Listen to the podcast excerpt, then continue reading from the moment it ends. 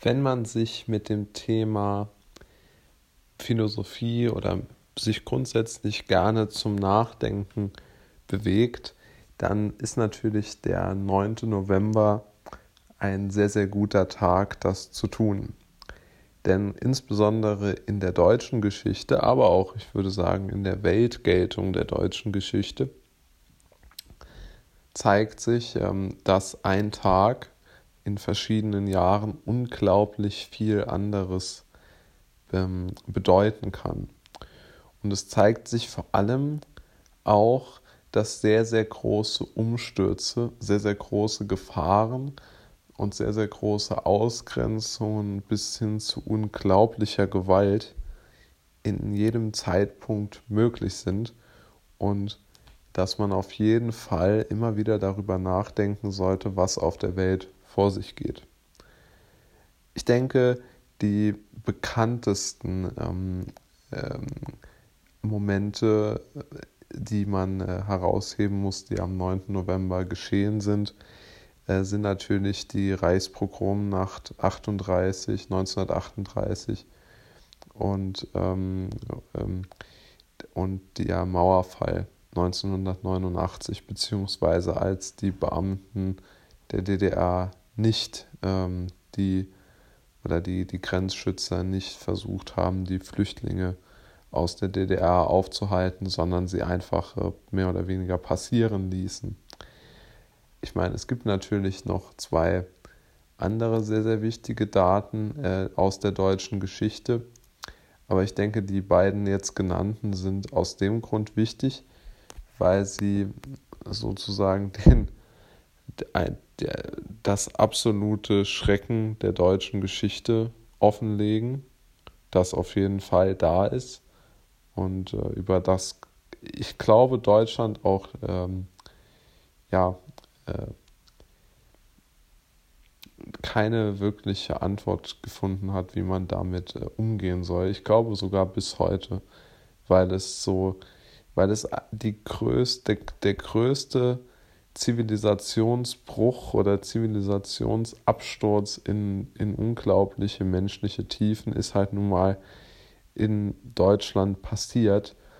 Und man kann eigentlich nur hoffen, dass das der größte Tiefpunkt war, denn äh, einen noch tieferen Tiefpunkt äh, in der Zivilisationsgeschichte möchte man sich ja nicht ausmalen.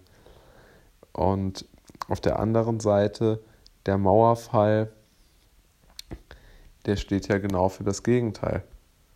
Deutschland ist eines der wenigen Länder, wenn vielleicht sogar das einzige, in dem eine Revolution ohne einen Tropfen Blut abgelaufen ist.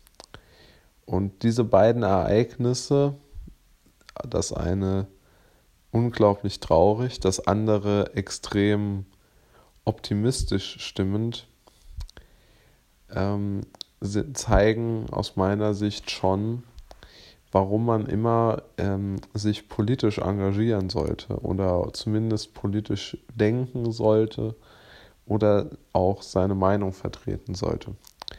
Denn beide, beide Daten sozusagen stehen ja im unmittelbaren Zusammenhang mit einer brutalen Diktatur. Und in einer brutalen Diktatur gibt es nun einmal keine ähm, freie Meinungsäußerung. Ja? Und man sollte alles dafür tun, auch von dieser Meinungsäußerung, Meinungsfreiheit immer Gebrauch zu machen. Und man sollte auch immer etwas dagegen tun, wenn man den Eindruck hat oder de, sich einem der Eindruck aufdrängt, es würde nichts getan ähm, in, in, in, äh, in der Richtung. Ja? Ich glaube wirklich, der 9. November sollte der Tag der Meinungsfreiheit werden, wenn man nur über Meinungsfreiheit ähm, politische Radikalität verhindern kann. Und es gibt einfach gar keine, gar keine andere Möglichkeit, das zu tun. Denn wenn man sich das mal anschaut, man kann vermutlich nur eine Gesellschaft weiterentwickeln in der Pluralität, ja, oder als Gesellschaft zusammenleben, friedlich in einer Pluralität. Denn es wird immer unüberbrückbare Meinungsunterschiede in einer Gesellschaft geben. Das ist aus meiner Sicht völlig äh, klar. Ja, die wird es die wird's immer geben, die werden immer bleiben. Aber eine gewisse, ein gewisses Zusammengehörigkeitsgefühl ist vielleicht nicht, also man kann nicht ohne ein gewisses Zusammengehörigkeitsgefühl ja auch leben.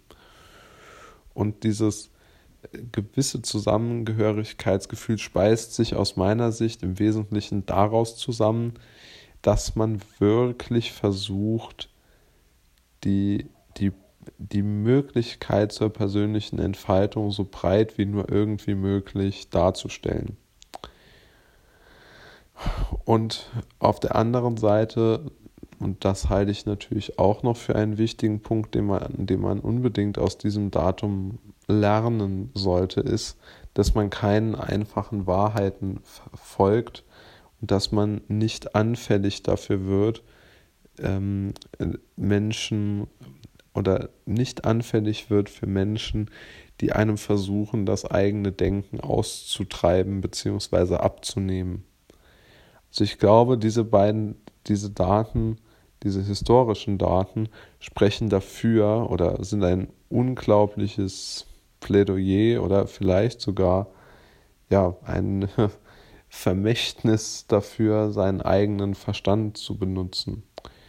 Und nie, niemand darf ähm, sich darauf berufen, irgendwie auf jemanden ähm, ja, wie soll man sagen, von jemandem überzeugt worden zu sein oder, ähm, oder sich auf irgendwie ein System berufen, sondern man sollte politisch gesehen und gesellschaftlich gesehen sich immer nur auf sich selbst und seine eigenen Werte berufen.